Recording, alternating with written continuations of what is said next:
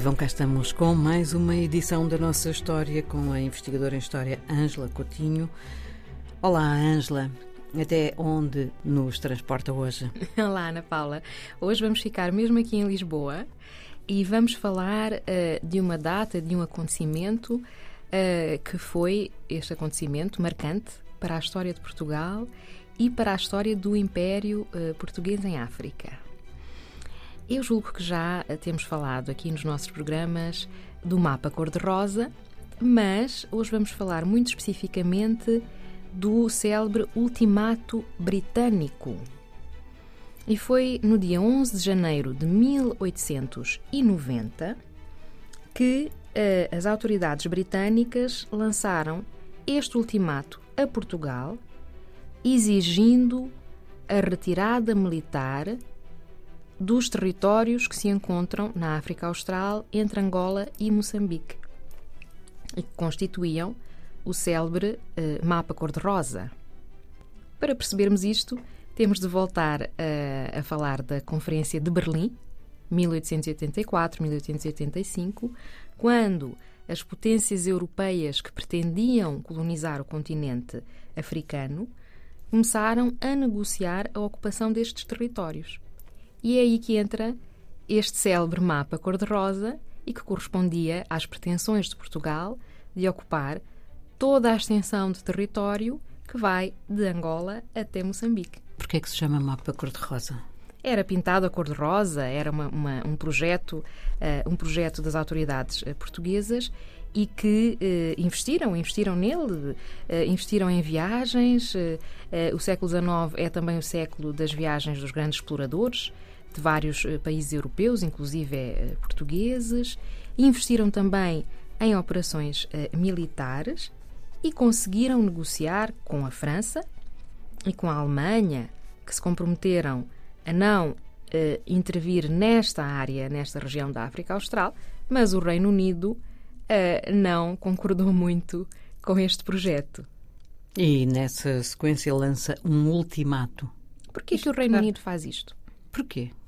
É preciso ver o poder que o Reino Unido tinha sobre uh, Portugal.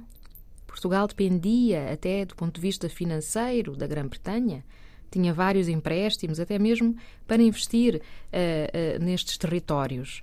Havia concessões, concessões a empresas britânicas, já falámos um pouco disso, em Moçambique e até mesmo, por exemplo, em Cabo Verde, falámos do Porto Grande de São Vicente, e, portanto, Portugal uh, dependia bastante uh, deste que é, historicamente, o seu maior aliado, uh, mas nesta fase, de facto, havia uma grande fragilidade no relacionamento entre estes dois países. E então, a Grã-Bretanha teve, digamos, o atrevimento, que muita gente na altura chamou o tupete, de encostar Portugal e o governo português à parede, literalmente, é porque ameaçou romper as relações com Portugal.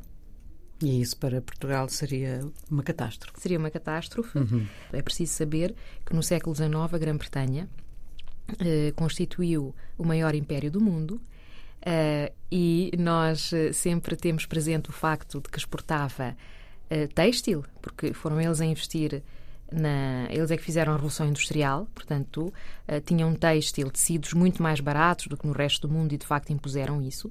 Mas às vezes esquecemos de que a Grã-Bretanha tinha um produto que, na verdade, era o que mais vendia no mundo todo. Sabe qual? Não. Dinheiro.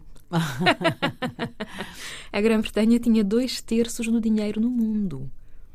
Conseguinte, há um sistema financeiro, e não era só Portugal, que dependia da Grã-Bretanha.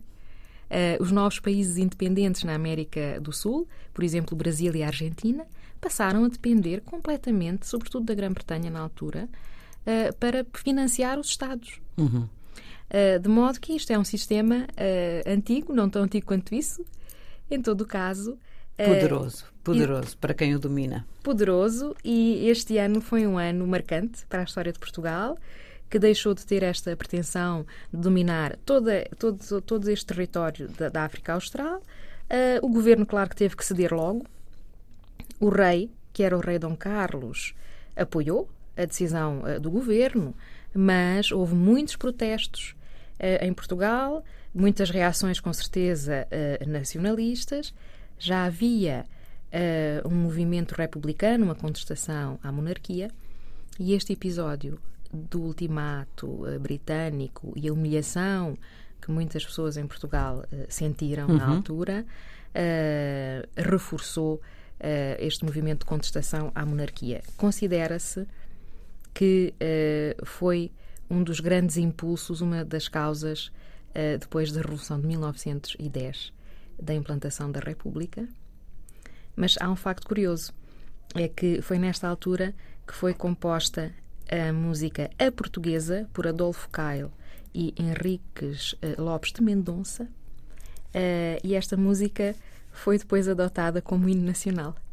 Foi um ano marcante para a história de Portugal, sem dúvida. Ângela, muito obrigada. Até para a semana. Até para a semana, Ana Paula.